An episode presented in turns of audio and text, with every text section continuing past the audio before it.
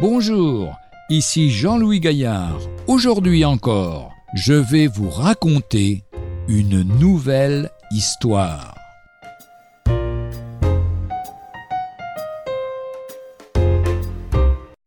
Je ne puis pas croire. Moi, je ne puis pas croire, me répétait l'autre jour ce voisin que j'encourageais à lire l'Évangile. Vraiment?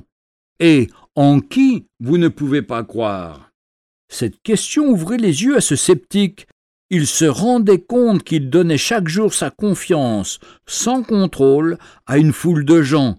Il croyait son journal qui lui débitait toutes sortes de nouvelles, vraies ou déformées.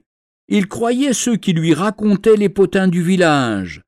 Il avait confiance dans son épicier, qui peut-être falsifiait sa marchandise.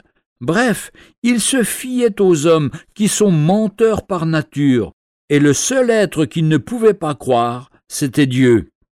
Mais ce jour-là, il crut, il appliqua à Dieu même cette confiance qu'il avait naturellement dans les hommes, et c'est ainsi qu'il reçut le salut. Et en effet, la foi consiste à recevoir ce que Dieu dit. Vous pouvez croire ou ne pas croire, chacun peut répondre oui ou non à l'appel de Dieu, aussi bien qu'à toute autre invitation qui lui est adressée. Si un ami vous invite, libre à vous d'accepter ou de refuser. Vous trouvez dans la Bible l'appel de Jésus Venez à moi libre à vous d'accepter ou de refuser, mais ce choix est infiniment plus lourd de conséquences. Hébreu chapitre 11 verset 1 nous dit la foi est l'assurance des choses qu'on espère, une démonstration de celles qu'on ne voit pas. Ou encore dans l'épître aux Romains chapitre 10 verset 17, la foi vient de ce qu'on entend, et ce qu'on entend vient de la parole de Dieu.